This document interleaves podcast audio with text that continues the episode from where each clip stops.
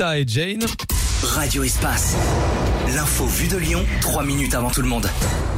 Léa Dusson pour l'actu. Bonjour Léa. Bonjour Bastien, bonjour Esther. Bonjour. Bonjour à tous.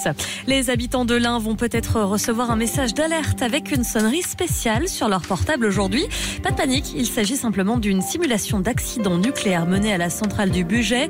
Les personnes situées autour de l'épicentre dans l'Ain, l'Isère et le Rhône sont concernées. Un chiffre également dans l'actu, 1,4 tonnes, c'est la quantité de tabac de contrebande saisie depuis le mois de janvier par les douanes à Lyon. Plus largement, les saisies ont doublé à l'aéroport Saint-Exupéry en l'espace de trois ans. Ce mois-ci, par exemple, une quinzaine de valises remplies de cartouches de cigarettes y ont été retrouvées, rapportent les autorités.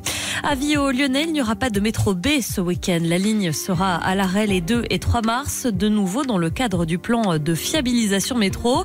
Ces fermetures ont pour objectif de préparer l'arrivée de nouvelles rames plus longues sur la ligne B à partir de cet automne.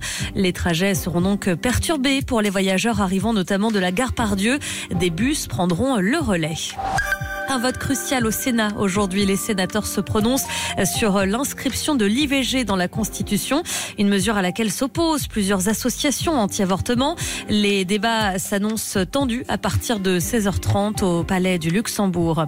Il avait été ministre sous Giscard et Mitterrand. Jean-Pierre Soisson est décédé à l'âge de 89 ans des suites d'un cancer. L'homme politique ancien député de Lyon avait également occupé le siège de maire d'Auxerre pendant 27 ans. Et puis Léa, à 8h29, on passe sport. On parle football féminin, c'est jour de match pour nos Bleus.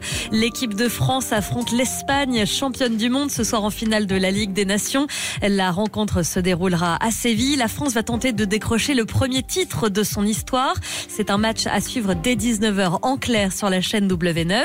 Et puis la petite finale, quant à elle, est programmée ce soir un peu plus tard à partir de 20h45 entre les Pays-Bas